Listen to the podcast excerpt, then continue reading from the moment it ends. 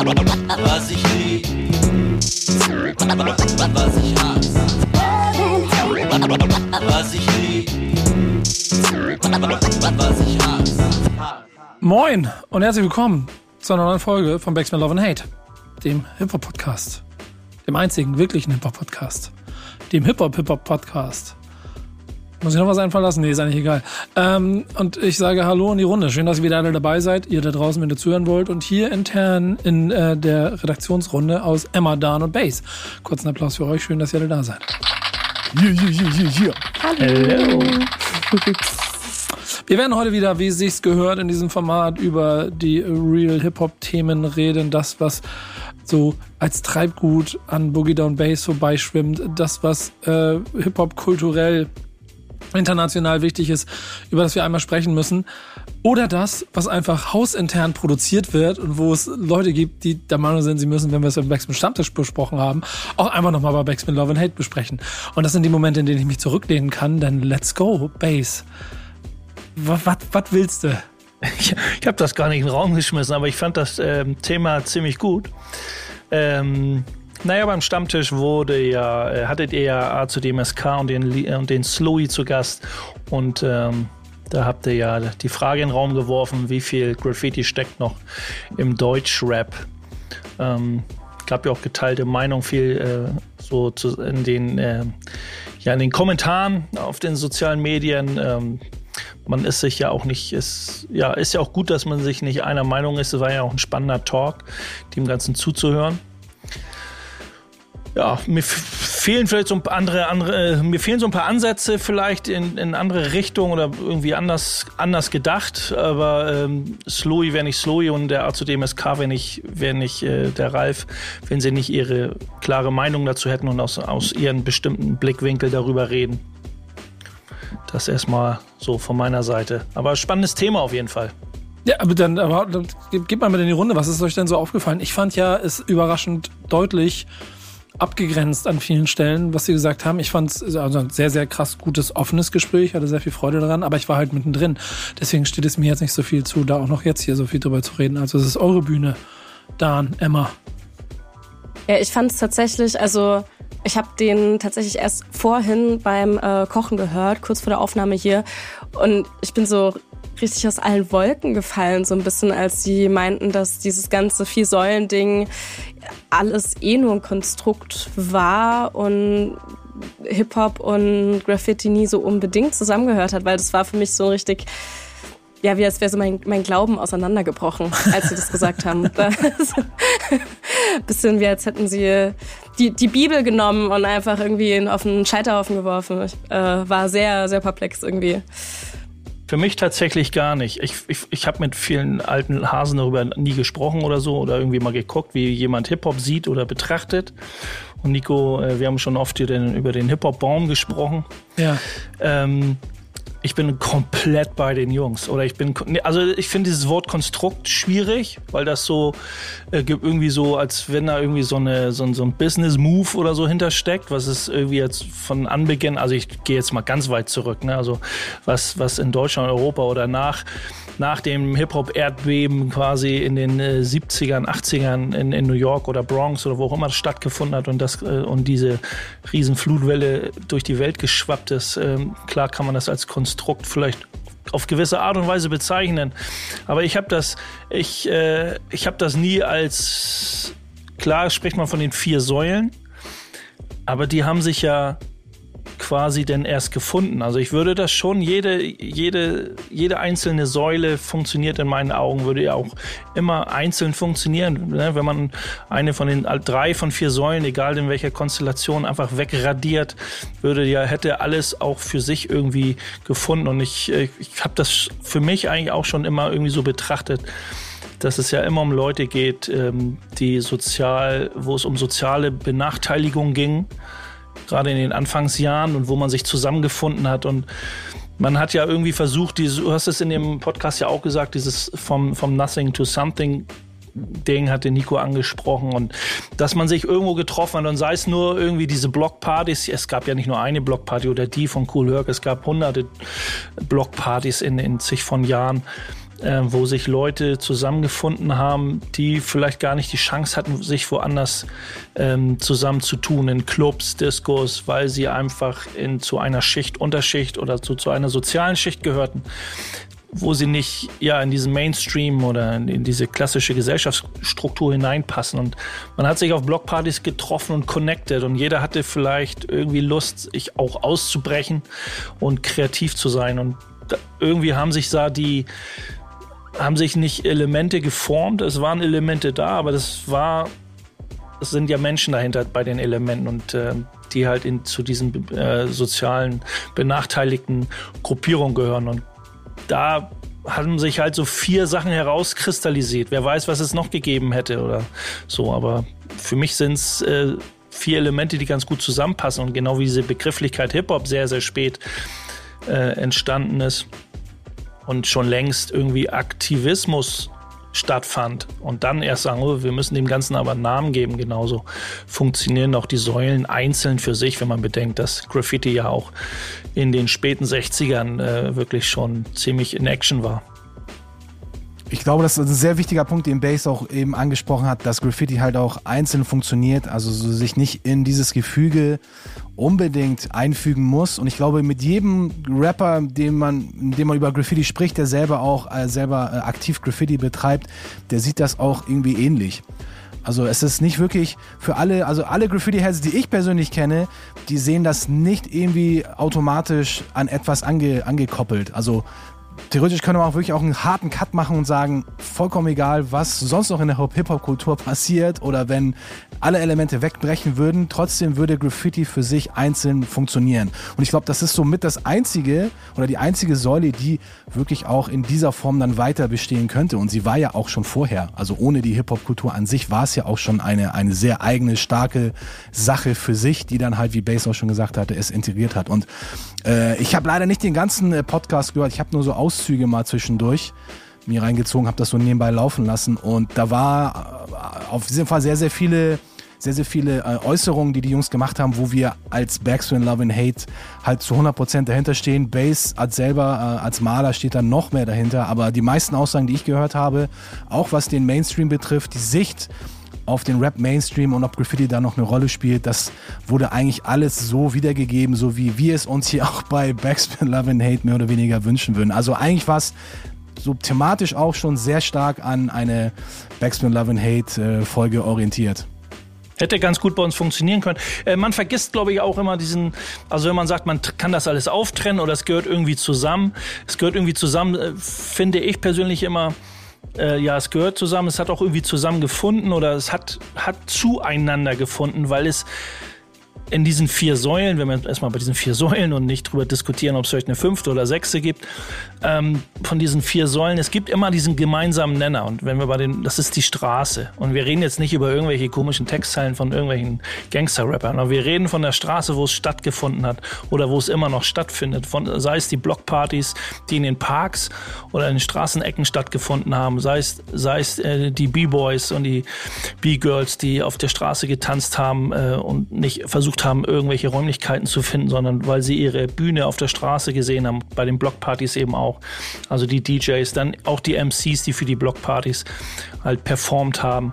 Und genau das Graffiti, was an der Straße oder beziehungsweise auf den U-Bahn-Linien auf der U-Bahn, also eben aber auch auf der Straße stattgefunden hat und da dann eben so zusammengefunden hat und sagt so, Leute, wir brauchen nicht die Hilfsmittel der Gesellschaft oder die eigentlichen Örtlichkeiten, wo diese Art von Kreativität und ich, ihr wisst, welches Wort ich gerne weglasse, aber dieser Aktivismus und die Kreativität zum Ausdruck kommt. Dafür braucht man keine Galerien oder keine Diskotheken, damit Hip-Hop stattfinden kann. Ich muss sagen, genauso habe ich auch für mich persönlich Graffiti kennengelernt. Also Ende der 80er, da gab es natürlich noch kein Internet und noch keine Bücherei, wo man reinlaufen konnte und äh, sich das alles irgendwie erlesen konnte, sondern man musste musste da wirklich Puzzlestücke zusammenfügen und ich habe Graffiti auch eher gar nicht als Teil der Hip-Hop-Kultur anfangs kennengelernt, sondern ich dachte, das wäre was vollkommen Eigenständiges und war dann im Endeffekt später erstaunt und auch froh, dass das doch irgendwie dann mit dazugehörte. Für mich, von meinem, von meinem inneren Gefühl war das auch immer irgendwie ein Teil davon, aber ich habe es nicht so kennengelernt und vielleicht geht's ja anderen da draußen auch so ähnlich, die das halt als eigenständige Geschichte äh, kennengelernt haben, was natürlich diese Faszination an Graffiti noch größer macht. Was ich, Mir äh, war was das, ich, glaube ich, äh, mir war das, glaube ich, schon auch, schon auch immer klar, dass es ähm, jetzt nicht so Graffiti nicht nur existieren kann, weil Hip-Hop existiert. Aber ich fand es trotzdem spannend, den beiden zuzuhören und die ja wirklich gesagt haben, so, okay, das, das ist wirklich, das sind zwei, zwei komplett eigenständige Sachen. Also irgendwie habe ich das jetzt so von den beiden gar nicht erwartet. Also ich fand den Talk auf jeden Fall auch sehr, sehr spannend.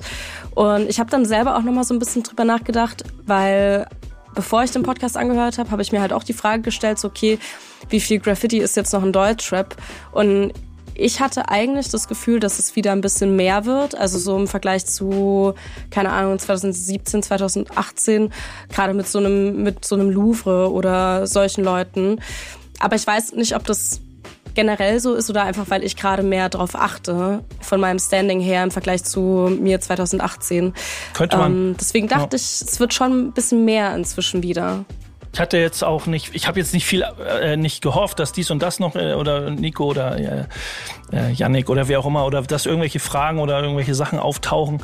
Aber man hätte, man hätte vielleicht auch so denken können, man, man spricht über Sachen äh, jetzt in der, auch von der kommerziellen Ebene, ne? was, was für, welche Art von Graffiti war. Also wenn man die früheren äh, oder die ersten Releases, die ersten Jahre, wo äh, Schallplatten, CDs und also wie viel, wie viele Schallplatten hat man zu Hause, wie viele CDs hat man zu Hause oder allgemein Albencover, die quasi von Graffiti-Künstlern gestaltet waren. So, ne, das wäre auch so, das wäre auch so, das dachte ich so, okay, wird vielleicht darüber gesprochen, ne, wie viel in der Form, wie viel Graffiti steckt eben noch in dem, in, in der Kunst der, der Rap-Musik, also im Artwork vielleicht, oder man representet was ja, und man in, in, in Logo, in, äh, Types und äh, ja, Typografie, ähm, wie viel Wert legt, legt man da draus, äh, legt man da drauf. Ne? Also wenn man jetzt zum Beispiel bedenkt jetzt unser, unser Love and Hate Logo, ne? das besteht auch aus einem Graffiti-Tag, so als Beispiel. Aber ich will nochmal zurück zu, äh, zu, zu ACDMSK und, und Slowy. Sie sprechen ja, wenn ich mich nicht getäuscht habe, zu 99 bis 100 Prozent vom Graffiti äh, aus der illegalen Ecke des Train-Writings.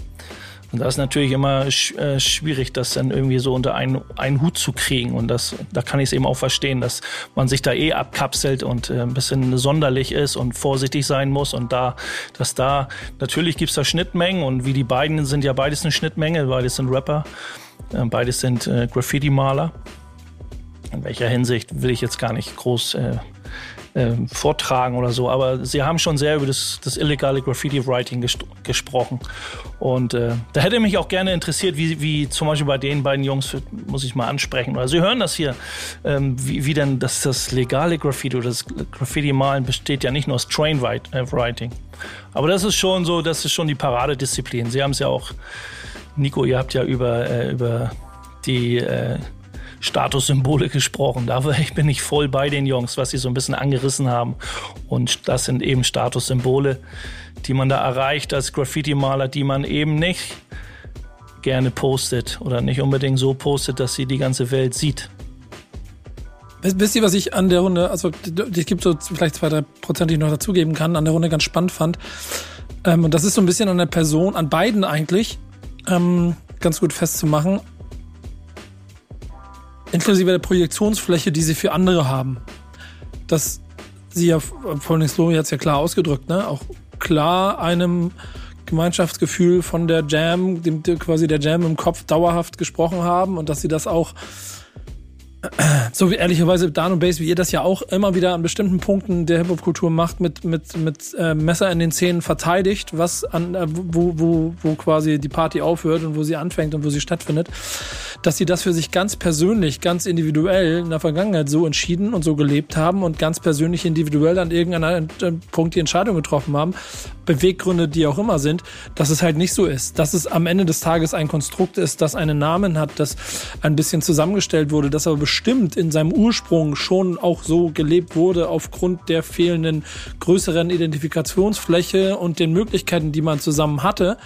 ähm, ist, glaube ich, auch logisch und unbestritten. Und der Weg dahin nach 50 Jahren, wir reden von 50 Jahren, ist dann ja auch logisch, dass man individuell, das, dass sich das für sich findet. Und Emma, ich verstehe mich nicht falsch, wenn ich das jetzt so formuliere, aber wenn du der Mann schon gesagt, es ist ein kleines bisschen die Welt zusammengebrochen, als er das so erzählt. Das liegt ja nicht daran, dass du naiv gedacht hast, oh, kein äh, Hip-Hop ist nicht vier Elemente, sondern weil du für dich selber vielleicht auch ein Bild hattest davon, wie sich dieser Raum anfühlt, in den du gerne reingehst, mit dem Aufschrift Hip-Hop vorne drauf. Und den benutze ich sehr, sehr gerne.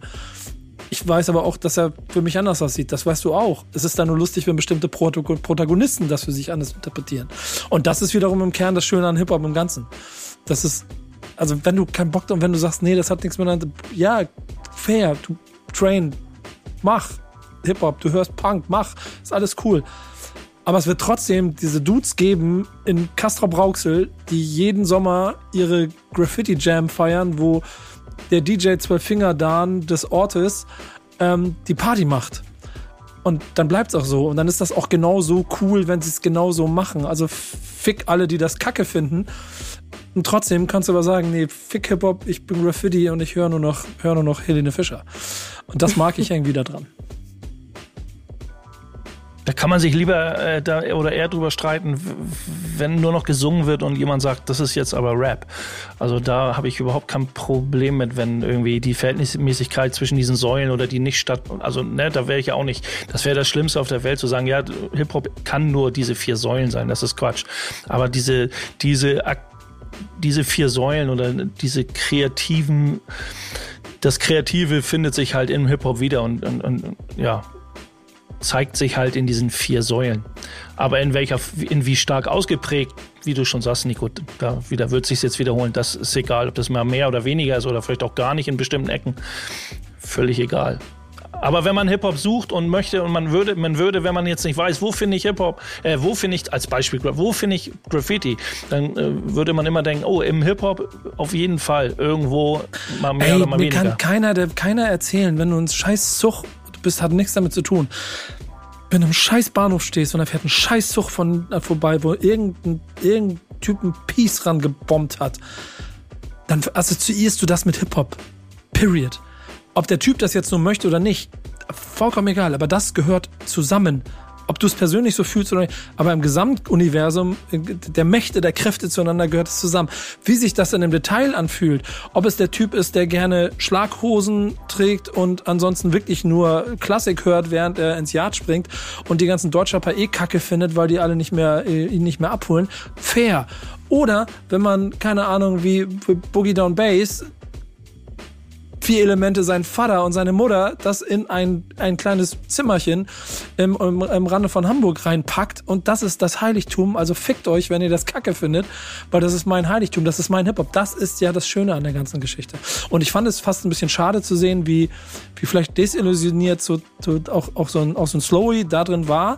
Aber vielleicht auch gut, weil das vielleicht an irgendeiner Stelle zu verkrampft gesehen hat. Und vielleicht ist es dann in der Mitte ein schöner Weg, dass man es nicht verkrampft sehen muss, sondern wenn dein Hip-Hop-Base daraus besteht, dass es DJ Premier Beat und ein, und ein Piece an der Wand und, und Platten und, und, und was auch immer sein und, und da muss ein Adidas Superstar im Schrank stehen. Es ist geil. So. Und wer der Meinung ist, dass das Kacke ist, der hat das Ganze nicht verstanden. So. Dann drehen wir nur von Rapmusik und nicht von Hip-Hop. Ja, fein hast du das gesagt. Nein, bin bei dir, auf jeden Fall. Mic Drop, Mic Drop. Genau. Hab doch mehr als 2% dazugegeben und darf mir trotzdem keine Musik wünschen in diesem Scheißformat hier. Nee, Los. das darf nur Darm. Also es macht nur Darm. Deswegen. Nee, in dem Fall macht das auch mal Bass äh, sehr, sehr oft. Und Nico, ich erinnere mich noch an die Weihnachtsepisode von Love and Hate, wo du dir auch einen Song wünschen durftest. Also manchmal, manchmal geben wir nach, aber einmal im Jahr. Ich bin immer, immer noch Nico Backspin und in meinen eigenen Formaten muss ich, kriege ich ja Almosen zugeworfen. Nico hier. Darfst Ja, auch da sollst du dir mal Gedanken machen, woran Aber ehrlich, du, du hast ja gerade wieder von mir, du hast ja von mir eine Playlist gekriegt mit aktuellen Songs, die ich mir, die ich quasi für so ein, für so ein Format zusammengestellt habe. genau. Du weißt schon, warum du mich nicht lässt, ne? Ja, da, da können wir uns nicht sicher sein, ob das auch immer hier formatgerecht ist, äh, deine Musikwünsche. Aber ja, in dem Fall spielen wir jetzt äh, etwas, was sehr formatgerecht ist und was auch dem Thema gerecht ist, was wir gerade besprochen haben. Und zwar etwas von äh, natürlich A zu dem SK, zu, äh, auch noch zu Slowy. Und äh, Dennis Real, der ähm, komplettiert das Trio, was wir jetzt gleich hören. Und es gibt auch noch einen vierten im Bunde, Adlib Swayze, die vier auf einem Song. Shit is Real Part 2 von dem Album Chrome aus dem Jahr 2018 gibt's jetzt für euch auf die Ohren. Und dann gleich weiter mit der dann nur noch zweiten Hälfte von Backspin Love and Hate. Aber ich finde, es war das wert. Und ich habe am Anfang gesagt, nochmal über ein Thema im Stammtisch reden. Es war genau richtig, hier so darüber zu reden. Und deswegen danke an euch, dass ihr es gemacht habt. Danke, dass ihr zugehört habt. Jetzt Mucke und dann gehen wir in die News. Was ich lieb. Was ich hasse. Backspin Love and Hate und es geht weiter. Und wir haben hier eben in der Redaktionssitzung hinter der Musik quasi entschieden, das wird jetzt eine fucking Themensendung. Ich sag, wie es ist. Mal gucken, wie lange wir das durchhalten, aber wir machen einfach mal weiter. Und da kann ich eine kleine Anekdote erzählen. Wenn ihr das hier hört, ist schon ein paar Tage her, dass ich in Rumänien unterwegs war. Und ähm, die Leute, die mich kennen, wissen, dass ich, was Graffiti angeht, ein ganz schöner Toy bin. Dass ich seit Jahren halbwegs gut an meinem Tag arbeite und versuche, den einigermaßen gut hinzukriegen. Aber ich mir auch bewusst bin, dass ich das halt nicht so gut kann und deshalb dann auch da auch die Füße stillhalte, aber eine absolute Liebe dafür habe. Und ich glaube, egal wo ich auf der Welt bin, ich glaube, ich alles abfotografiere, was für mich auch schöne Grüße genauso zu dieser Hip-Hop-Kultur gehört, wie ich es haben möchte und deshalb auch überall stehen bleibe oder auf irgendwelchen karibischen Inseln abbiege in Seitenstraßen, weil ich gesehen habe, okay, der Stromkasten, da hat irgendeiner ein Piece gegen gemalt, das müssen wir jetzt unbedingt abfotografieren. Was ich auch gerne mache, ist Graffiti in den Rucksack packen und damit die Welt erobern. Das habe ich jetzt gemacht. Ich bin nach Rumänien geflogen für SOS Kinderdörfer in ein äh, SOS Kinderdorf Standort. Und dort haben wir, ähm, ich nenne es mal mit Bezug auf den Jahrestag des Kriegsbeginns in der Ukraine mit Flüchtlingen aus der Ukraine ein Projekt gemacht. Wird zeitnah bei uns bei Backspin TV auf YouTube veröffentlicht. Da werdet ihr auch in den Socials noch was mitkriegen, überall, wenn ihr wollt. Ähm, für mich ein Herzensprojekt, weil es total wichtig war. Die Wand, an der wir es gemacht haben, war legal, weil sie war auf dem Gelände. Ähm, das ist so das Kinderdorf. Wir haben quasi dort was gemacht mit den Kindern. Heartwarming, wer ungefähr sich vorstellt, das, ist, das, das sind die Momente, die Momente, warum ich den Scheiß liebe und warum ich das gerne mache. Ähm, diese Wand wird aber nicht in deinem Verzeichnis sein, Base, was du mitgebracht hast. Nee, vermutlich nicht. Weil sie ja auf einem Privatgelände oder jetzt, jetzt war eine legale, oder man hat legalen Graffiti wahrscheinlich da gesprüht in Rumänien, aber es könnten nicht äh, Graffiti-Travels, also Graffiti-Touristen durch die Welt ziehen und äh, irgendwie sagen, hey, da kann jeder hin und Graffiti malen.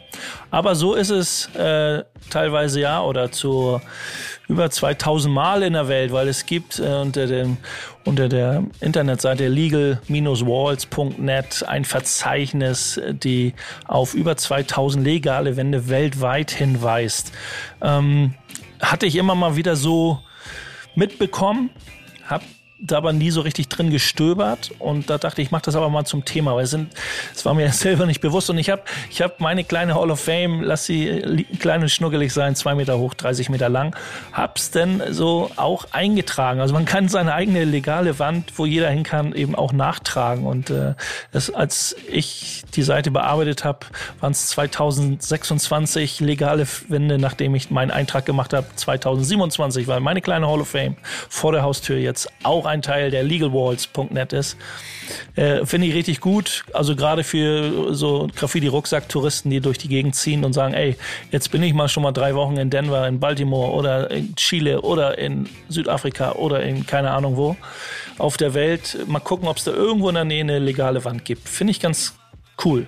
Finde ich ganz cool, richtig geil eigentlich. Weil ich, ich komme ja selber auch eher aus der legalen Szene und habe meine Ruhe und möchte keinen Stress und irgendwie. Ne? Ich brauche diesen Adrenalinkick nicht, sondern sehe das eher wie das Connecten, eine legale Hall of Fame ist ja auch immer der Punkt, dass es, wo hat, kann ja so einen Jam-Charakter haben. Also dass man, man da trifft, man trifft Leute, tauscht sich aus und findet neue Freunde eventuell.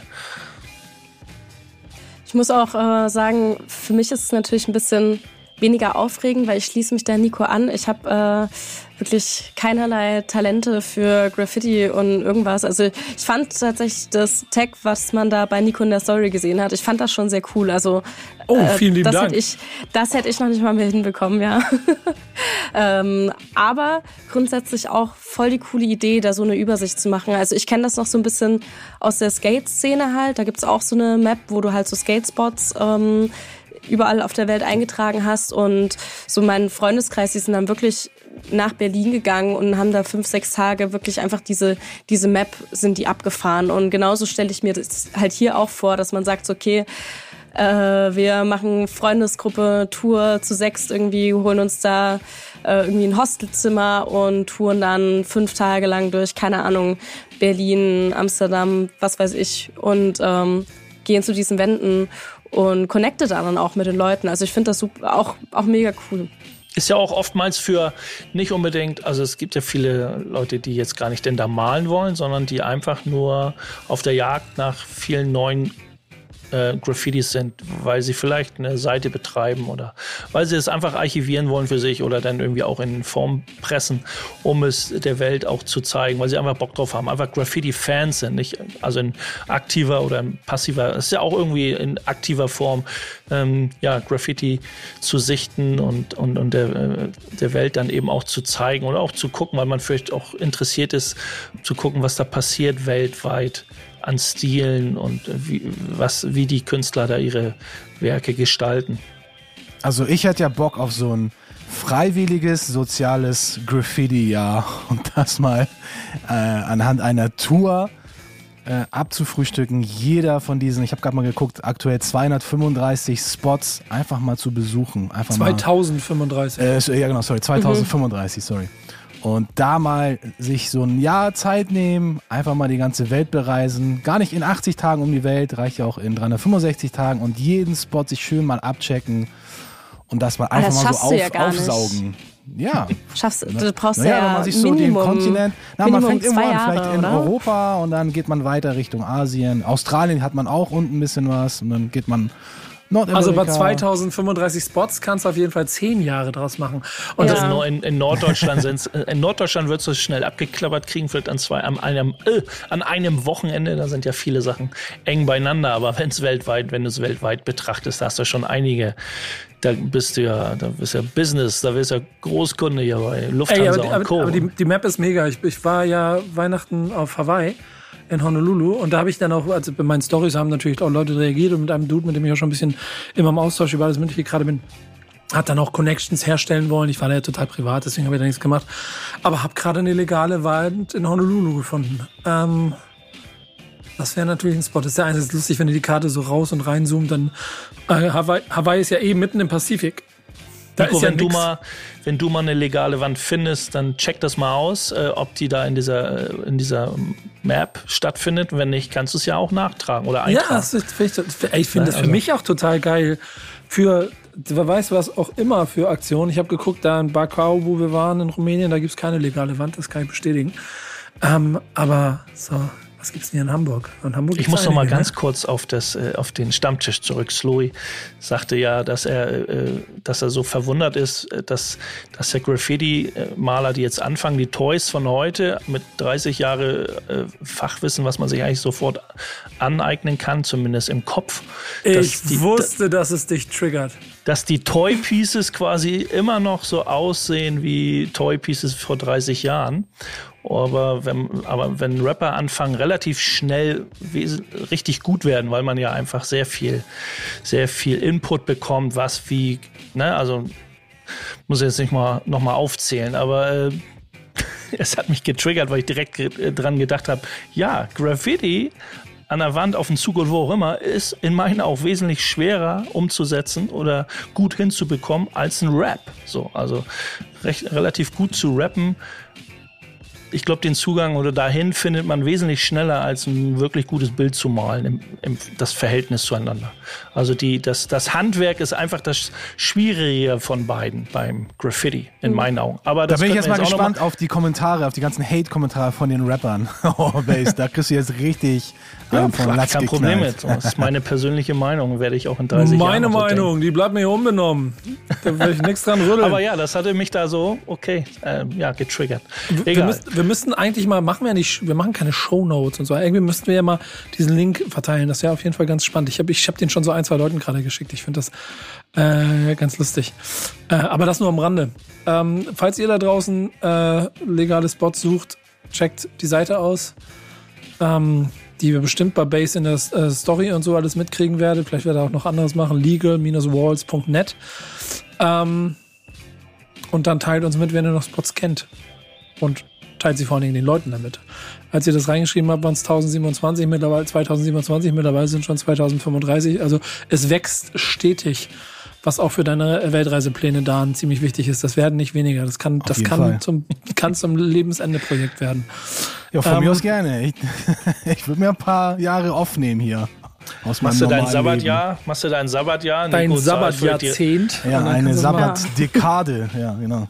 Nico unterstützt dich bei den Reisekosten vielleicht so ja, klein wenig. Ich suche einen Partner. Ähm, musst du, brauchst du nur, musst du nur Insta, Instagrammable, ähm, so mit dem Reisebus um die Welt reisen.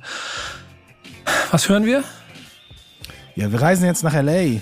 Auch ein Spot, der in dieser Liste von den legalen Wänden äh, vorhanden ist. Und äh, zwar habe ich mir etwas rausgesucht von einem Underground-Kollektiv aus LA. Die waren äh, ziemlich krass und ziemlich large. 1997, sind dann aber leider auch wieder schnell aus, in der Versenkung verschwunden. Die haben ein Album rausgebracht, You Are Now Entering the Punkt, Punkt, Punkt, Black Forest und so heißt das Kollektiv. Und ich habe mir einen Song aus diesem Album rausgesucht, was vom Titel her richtig cool passt zu dem Thema, nämlich Street Legal in Kammern. Treehouse Part 2. Und gleich geht's weiter. Was ich lieb, was ich hasse. Backspin Love and Hate. Immer noch für euch mit Emma, Dan, Bass und mir Nico unterwegs. Und äh, Graffiti-Sondersendung heute.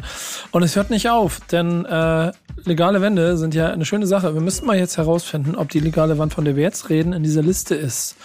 Base. Das wirst du wahrscheinlich nicht auf die Schnelle rausfinden, aber du kannst mal erzählen. Oder Emma, du kannst mal. Doch, wir machen es so. Pass mal auf, wir, wir sind ja viele Leute. Base, finden wir raus, ob die, ob die, ob die Wand äh, unter den legalen Wänden ist. Ähm, äh, bin mir ziemlich sicher, dass nicht. Emma, erzähl mal, worum es geht. Ja, und zwar geht's um eine, um eine Wand in der Lower East Side und die hat jetzt ein sehr, sehr großes Piece mit KRS One drauf. Und zwar ähm, wurde das von einem, einem italienischen Künstler, Jorit, Jorit, ich weiß nicht so genau, mit der Aussprache immer schwierig, ähm, gemalt und zwar zu Ehren des 50-jährigen Jubiläums von Hip-Hop. Finde ich äh, schöne, schöne Aktion. Wieder ein schöner Reiseort, ne? Oder Leute, was sagt ihr? Ja, die Lower East Side ist sowieso, ähm, also wenn mich jemand fragt, Manhattan, okay, zum Manhattan gehört der Central Park und gehört, äh, gehört Harlem, äh, gut, die Upper West, aber ähm, ich mag die Lower East Side aus bestimmten anderen Gründen und die Lower East Side, äh, da gibt es ja den, äh, da gibt es die Williamsburg Bridge und äh, da gibt es, äh, ja, das alte Amphitheater stand ja eigentlich auch in der Lower East Side äh, wo der Film Wildstyle sein Ende fand oder das, das, die, die Abschlussparty. Äh, aber es gibt es ein schönes, ja, viele würden da Hipsterviertel oder so sagen, aber die Lower East Side steht eben auch dafür, viele Wände zu haben. Und ich gehe, ich habe jetzt nicht geguckt, Nico, wo ich denke mal, dass diese Wand eben keine Hall of Fame und keine legale Wand ist, sondern einfach eine Wand, die viele Hausbesitzer einfach gerne zur Verfügung stellen, äh, damit da Künstler ihre Murals drauf äh, sprühen können oder malen können, wie auch immer. In dem Fall ist es ein gesprühtes Wandbild, äh, was, ja, was Chaos One zeigt oder sein, ja, ähm, wie Emma schon gesagt hat, zu Ehren des 50-jährigen Jubiläums des Hip-Hop. Und es gab auch einen kleinen äh, Nachrichten, Nachrichtensender, äh, hat das ja alles porträtiert und hat Chaos One dazu auch interviewt, was äh, ganz cool ist. Und er gibt, er sagt ja eben, auch, was ich ganz geil finde, es gibt keine Auszeichnung, die höher ist als diese. Also scheiß auf alle Grammys und Emmys und was auch immer, was es für Auszeichnungen gibt in der Musikbranche und Filmbranche oder wo auch immer, was für Auszeichnungen. Ähm, ähm, Graffiti zu Ehren von Hip-Hop und in Verbindung mit Cares One findet er, ist auch dope. So, also Ne, das, da sehen wir mal wieder, wie Hip-Hop, also Graffiti und Rapmusik zusammenschweißt. Ja, die Street Credibility ist sowieso eine Frage, eine der, der höchsten Auszeichnungen, die man sich nicht erkaufen kann, sondern sich erarbeiten muss. Und was ich sehr interessant äh, finde, auch in diesem Beitrag, was mir auch ein bisschen die Augen geöffnet hat, was die Vergangenheit von KRS One betrifft, ist ja, dass er ja in der Lower East Side auch aufgewachsen ist. Man verbindet ja KRS oder Boogie Down Productions ja mit der Boogie Down Bronx, mit der Hip-Hop-Geburtsstätte äh, schlechthin. Und dass äh, KRS da jetzt aus dieser Gegend kam und dass dort dann äh, quasi dieses, äh, dieses Piece ihm gewidmet wurde, das ist schon was Besonderes. Also dafür, dass KRS One auch immer die Boogie Down Bronx auch so, sag ich mal, halt immer in den Vordergrund äh, gepackt hat. Nicht nur in der Musik, sondern halt auch bei der, mh, bei der Hip-Hop-Kultur, bei der ganzen History ist natürlich klar, weil es natürlich auch daher kommt. Aber dass er so einen Bezug hat zu der Lower East Side, die jetzt ja doch ein bisschen weiter weg von der Bronx ist, jetzt nicht zig Meilen entfernt, aber es ist schon ein kleines Stückchen, ist schon eine ganz andere Ecke. Das hat mich schon auf jeden Fall verwundert. Ich wusste nicht, äh, ich weiß nicht, ob ihr das schon irgendwie, äh, ob ihr da in Kenntnis äh, gesetzt worden wart, dass KRS da irgendwie einen Bezug hat zur Lower East Side. Also hat mich auf jeden Fall überrascht und man lernt nie aus. Ich wusste das, äh, wir haben es bestimmt alle schon gehört mal, dass das äh, KS One in seinen jungen Jahren als Teenager auf der Straße gelebt hat und er ja von Scott LaRock, ähm, auch dem Gründungsmitglied mit ihm zusammen von Boogie Down Production, der ja leider erschossen wurde. Aber Scott LaRock war ja Sozialarbeiter, Street, Streetworker und hat ihn quasi von der Straße geholt und hat sein Talent entdeckt und ihn auch gefördert. Und daraus ist ja Boogie Down Production, BDP, entstanden. Ich finde es aber auch spannend, nochmal zurück zu dieser, der Künstler Jorit, zu Ehren des 50-jährigen Jubiläums des Hip-Hops, äh, steht ja in dem Artikel, hatte das. Und dann natürlich zu sagen, ich nehme, wie repräsentiere ich die Hip-Hop-Kultur für mich am besten, hat er halt Chaos One gewählt, weil er eben auch äh, in diesem kleinen Artikel sagt, äh, Chaos One erzählt seine Stories zwar sehr aggressiv, aber er hat halt immer eine positive Botschaft mit in seiner Musik und hat immer das Positive mit einfließen lassen und äh, das hat ihn eben dann wohl auch dazu veranlasst zu sagen, ey, wenn ich schon Hip-Hop irgendwie plastisch oder als Graffiti darstellen möchte, dann mit dem Konterfei von Chaos One. Und äh, ich glaube, das hat er, da passt das schon richtig gut. Hm. Ähm, wisst ihr, was ich daran, daran auf jeden Fall auch cool finde? Das ist alles so in 50 Jahren und so. Das wird in dieser Stadt, das wird mega, glaube ich, Alter. Das wird so überladen. Und das Problem wird auch, versuch mal 50 Jahre abzudecken. Dann aber an den richtigen Orten in dieser Stadt die richtigen Persönlichkeiten mit dem richtigen Mural zu, zu, zu ehren, das finde ich total geil. Und ich mag, dass das hier über Chaos One gesprochen wird. Das zeigt, da wurde nachgedacht. Ähm, denn es könnte auch sein, dass das vielleicht an einer anderen Stelle irgendwo hinten überfällt. Und genau diese Verewigungen dieser wunderschönen Stadt sind dann halt die Dinge, die auch bleiben erstmal. Deswegen freue ich mich sehr darüber, dass wir da auch einen nächsten Punkt haben, wo Leute hinpilgern können. Und Lower East ist, was das angeht, ja eh auch ein ganz netter Ort. Gibt's ja, gibt's ja schon auch mehr zu entdecken, so, ne? Äh, wenn du auch Richtung Hudson unterwegs bist und so, da, da kannst du noch ein bisschen was, was sehen. Ganz schöne Ecke dafür. Deswegen eigentlich auch, ich, ich freue mich drüber. Und äh, nächstes Mal New York versuche ich auch dahin zu gehen. Schicke euch ein Foto. Ist auch eine andere, ist auch noch eine andere ähm, Information, die in diesem Artikel steckt, finde ich auch ganz, ganz äh, wichtig, das nochmal zu, äh, zu erwähnen.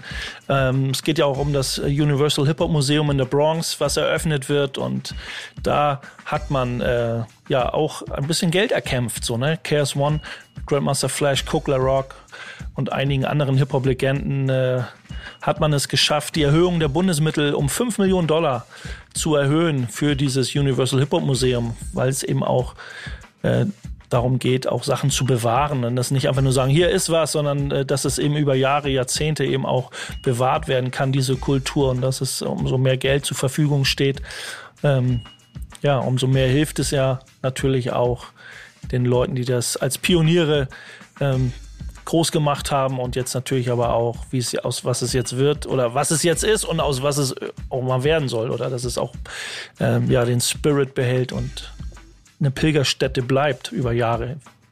Ich frage mich, wann wir das in Hamburg gar nicht mal hinkriegen, dass, keine Ahnung, das, das Sammy Deluxe Mural, das Beginner Mural, das name it. Und jetzt, ich habe damit nur angefangen, die Liste ist lang, ihr wisst es selber, an Leuten, die hier Murals verdient gehabt hätten, ob, ob es dann auch mal sowas gibt. So, so. Die Rheinbanditen hast du vergessen. Naja, da hat's oh, aber- Oh, Leute, Also, habe ich, hab ich, hab ich, euch das, hab ich euch das erzählt? Seht ihr das hier hin? Da? Seht ihr? Klein, da? Hast du etwa meine LP an die Wand gehangen? So? Nee, noch nicht. Nein, nein, nein, nein, noch Wow. nicht. Da, da steht sie. Aber sie kommt an die Wand. Sehr gut. dafür wird irgendeine von denen weichen, nur damit ich einfach die Rheinbanditen hier hinter mir hängen habe und dann immer auf äh, Base zeigen kann. Ja, ich glaube, so eine diese Mural-Kultur, ähm, so wie es gerade in New York ist, äh, Big Pun, äh, KRS, jetzt und viele andere. Ähm, ich glaube, jeder große Rap-Artist, äh, KRS One lebt ja noch, aber viele Leute, die leider schon von uns gegangen sind, haben ja schon äh, große Murals in Gedenken an die, an die Wände bekommen.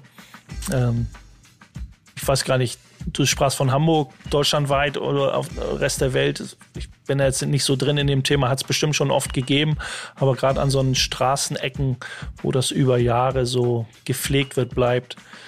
Ähm, gibt schon viele große Bilder, die, äh, die äh, über Jahrzehnte schon da sind. Ne? Das sollte man nicht unterschätzen. Wird mal Zeit für so eine, für so eine Übersicht über die Murals. Ich glaube, das gibt's teilweise schon, oder? Wenn man das googelt, dann findet man echt äh, schon einige Einträge. Aber so eine offizielle Seite über die ganzen Murals in New York City, über die Fallen Soldiers oder auch alle die lebenden Legenden, das wäre auch nochmal eine richtig nice Sache. Ja, definitiv. Es gibt- Gibt's bestimmt, oder? Naja, ähm, Sonst bauen wir eine. Ja, wir, wir finden es jetzt nicht raus. Ähm, es gibt so eine kleine, weil wir an so einer Recherche arbeiten für das eine Projekt, an dem wir ein bisschen länger arbeiten, Yannick und ich, haben wir quasi so eine Menge Murals schon zusammengesammelt. Die gibt's in so einem kleinen Google Maps Ding intern bei uns. Stellen wir euch gerne hier intern zur Verfügung. Nicht öffentlich, Leute, sorry, aber intern für euch, wenn ihr das nächste Mal in New York seid. Oder in LA. Ähm, aber das ist ein anderes Thema. Wenn wir jetzt nicht MC's Act Like They Don't Know von KRS One hören, steige ich aus diesem Podcast aus. Dazu sage ich nur auf Wiedersehen, Nico. Tschüss. Nein, Quatsch. Tschüss. Du kannst hier bleiben, Nico. Keine Sorge, KRS ist natürlich mit involviert. Ich habe mir jetzt aber was anderes rausgesucht, nämlich äh, Boogie Down Productions. Ist die Crew, äh, D-Nice, Scott The Rock, Rest in Peace und natürlich KRS One, die drei legendären äh, Personen, die sind äh, in dieser Gruppe gewesen. Und ich habe mir einen Song rausgesucht, der ziemlich philosophisch ist. Und weil wir jetzt auch jetzt gerade viel über Hip-Hop äh, philosophiert haben und natürlich KRS One auch immer, immer wieder auf jedem seiner Alben und auf den Alben von Boogie Down Productions auch immer wieder die Hip-Hop-Philosophie verbreitet hat. Deswegen hören wir jetzt My Philosophy, My Philosophy von der Boogie Down Productions Bronx in the House. Haben wir noch Zeit für Hausaufgaben gleich eigentlich dann? Warte, ich check die Uhr. Ich glaube, ja, haben wir noch auf jeden Fall. Dann machen wir vielleicht sogar noch eine News oder Hausaufgaben. Das erfahrt ihr gleich, wenn der Song vorbei ist und wir hier weitermachen bei Backspin Love and Hate. Was ich lieb, was ich hasse. Herzlich willkommen hier bei Backspin Love and Hate, der Radiosendung eures Vertrauens. Jetzt müsst ihr der Radio-DJ so Musik rein und rausheben. Wir sind immer noch für euch dabei. Wir machen die Party. Wir sind für euch die Party, aber wir haben auch für euch die Party. Und unser Party-Roboter Boogie Down Bass hat jetzt einen Tipp für euch, wo ihr das Tanzbein schwingen könnt. Party-Tipp, Party-Tipp. Na, erstmal äh, großen Respekt an Figub Braslewik, der in Berlin es geschafft hat, schon seit zehn Jahren die East-West-Session äh, zu veranstalten. Äh, ja, seit zehn Jahren East-West-Session, das heißt Live-Musik, Hip-Hop, Live-Musik, Jazz, Beatmaker, Breakbeats, äh, alles, was cool ist, bringt er zusammen. Äh, und da gibt es jetzt eine Feierlichkeit, zehnjähriges Jubiläum der East-West-Session. Figub wird 40, acht Jahre Crackpack. Also da ist jede Menge Feierlichkeit, äh, kommt da zusammen. Jetzt am 9. Februar, Donnerstag äh, um 20 Uhr, kommt nach Berlin, auch wenn er nicht aus Berlin kommt. Ähm, ich find's cool. Also Plattform, das muss er erstmal schaffen und erstmal diesen Willen aufbringen, äh, eine Location zu haben, wo es jetzt nicht um viel äh, äh, Kohle machen geht oder gar nicht um Kohle machen, sondern au- aus Liebe zur Kultur, aus Liebe zum, äh, zur Berliner True School, zum Berliner Underground, einfach eine Plattform für die Aktivisten, für die Kreativen zu schaffen und ähm, ja, das über zehn Jahre so ähm, durchzuziehen und ich hoffe noch einige Jahre mehr. Kann ich, kann ich, nur, kann ich nur eigentlich nur die Kirsche oben drauf setzen auf die, auf die Jubiläumstorte. Und äh, 40. ist auch amtlich, deswegen herzlichen, herzlichen Glückwunsch an Figup. Ähm, ich mag es, wie er auch mit Vehemenz dafür kämpft, auch immer mal bei uns in den Kommentaren auf Social Media bei Backspin und gerne mal gegen Schienbein tritt. Support your local underground artist. Äh, das ist auf jeden Fall hier Programm und wenn ihr ein bisschen Bock drauf habt, dann gebt den Sachen, die er macht, den Raum. Und wenn ihr, das ist das Kleingedruckte dran, den Party-Tipp wahrnehmen wollt, weil ihr das hier gerade live bei Backspin FM im Radio hört oder direkt druckfrisch, wenn das Ding um 0 Uhr rauskommt, das noch gehört habt, dann habt ihr noch die Chance, auf eine coole Party zu kommen. Wenn ihr das hört und es ist zu spät für die Party, dann mord nicht darüber, dass wir einen Party-Tipp gegeben haben für etwas, was schon längst vorbei ist, sondern gibt Fico Braslewitsch Respekt für das, was er da baut. Denn darum geht's. In diesem Format um den Respekt. Und das wollen wir gut damit sagen. Und übrigens Happy Birthday. Wir sehen uns an nächster anderer Stelle auf jeden Fall wieder. Haben natürlich jetzt einen Figo Braslewitsch-Song, den wir noch kurz spielen. Äh, äh. Sorry, Nico. Zu spontan leider. Oh, oh, ich habe mir etwas von oh, etwas weiter weg rausgesucht und zwar von einem Rapper, der heißt Axe Skills aus Queens. Wir sind wieder in New York City und äh, ja, der hat leider irgendwie nur zwei Singles Mitte der 90er rausgebracht und äh, damit hat er hat das aber auch sehr viele Compilations und Mixtapes geschafft im ich würde sagen im wie sagt man es im ökonomischen äh, Prinzip könnte man hier von so Minimalprinzip sprechen, also größtmöglicher Ertrag mit minimalem Aufwand. Ja, East to West heißt der äh, Song, einer aus der übersichtlichen vier, äh, vier Track äh, umfassenden Diskografie von Axe Skills direkt aus Queens jetzt für euch. Und danach gibt es Hausaufgaben, Nico, ne? Danach gibt es endlich Hausaufgaben. Also bis gleich. Hier, Beeilung. Wir wollen noch ein bisschen was hören. Also, los. Was ich lieb, was ich hasse. Zielgerade, Backspin Love and Hate mit Emma, Dan, Bass und Nico. Der hält jetzt die Klappe, denn jetzt ist wieder Hausaufgabenzeit und wir fangen mal. Okay, es ist ja so, ich bin jetzt ja quasi am Lehrerpult und gucke nach, wer sich am lautesten meldet. Ähm, okay, Emma schnippt mit den Fingern. Also, erzähl. Niemals würde ich sowas machen hier an der Stelle. Du hast deine Hausaufgaben äh, ich hatte, gemacht. Ja, genau. Hallo. Äh, ich hatte als Hausaufgabe von Base, ähm, äh, na, Tony Crisp, siehst du jetzt, äh, ich habe den Song so oft gehört. Tony der ist, ja sogar in dein, der ist ja sogar in deinem letzten ja, Dilemma richtig, Deluxe äh, Tony Crisp Digit Mob. und Digit, Digit Mob, genau. Siehst du, ich bin gerade nicht mehr drauf gekommen. Äh, Jakobsweg äh, heißt der Song und genau, ich fand den, hatte den davor schon gehört und fand den super, so super, dass ich ihn auch in die Dilemma Deluxe Show mit äh, reingepackt habe. Mir hat generell die EP, also es war glaube ich von einer EP oder LP, ich weiß gar nicht genau, diese Zusammenarbeit von Tony Crisp und Digit Mob hat mir sehr, sehr, sehr gut gefallen. Ähm, und auch der Song so ein bisschen bisschen, bisschen ernsteres Thema oder was heißt ernsteres Thema, aber so ein bisschen persönlich geworden auf jeden Fall auf dem Track. Hat mir sehr, sehr gut gefallen. Ähm, genau, kannst du, ja. Übrigens, äh, nur mal ganz kurz, ganz kurz die Sekunden müssen wir haben. Die Illustration zum Plattencover oder das Artwork des mhm. Plattencovers mhm. ist ein äh, abfotografiertes, äh, für das Plattencover ein geschaffenes Graffiti. Also, ne, nur mal dazu. Stimmt, wo wir es vorhin davon hatten, ja. So schließt sich der Kreis heute. Äh, mal sehen, ob den wieder aufbricht, Space. Wie war deine Hausaufgabe? ich habe, äh, Emma hat mir den äh, Song von Talky Talk featuring Döll und DOS 9 hingelegt. Tunnel ist, glaube ich, so ein, einfach so eine einzelne Single, die released ist, ohne jetzt irgendwie anhängt an der EP oder LP oder irgendwas zu sein. Das, das, Na doch, ich glaube, das, das, ist für das doch, der Coach-Tape. So, äh, Talkie okay. bringt jetzt bald wieder ein, äh, der Coach-Tape raus. Ich schätze mal, da wird auch dieser Song drauf sein. Ja, und ähm, ich ja. konnte mich tatsächlich nicht wirklich mit dem Song anfreunden. Also es ist ein oh, klassisches so ein bisschen, gewusst. keine Ahnung. Ich hab's gewusst. Ich hab's ja, ist, ne, also ein bisschen so, so klassisch so ein bisschen klassisch trappig, Drill oder ja. wie auch immer. Ich kenne mich gar nicht mit diesen ganzen kleinen Facetten aus. So Drill, Drill, trappiger Beat, irgendwie sehr, sehr slow. Ähm, technisch gesehen, ich produziere selber Musik. DOS 9 rollt mit seiner Art des Rappens richtig gut darüber. Ich finde, Döll ist irgendwie fehl am Platze da. Er tut sich echt schwer. So, finde ich so vom Hören. Ähm, konnte mit dem Song so ein klassischer Representer, Leck mich aller March Track irgendwie äh, ist, ist nicht ganz so mein Geschmack so. Aber pff, ja, soll ich dazu sagen? Also wenn vom Inhaltlichen her, was sie rappen, ist irgendwie so cool so, aber das finde ich dann eben, gibt es hunderte andere, die ich geiler finde irgendwie.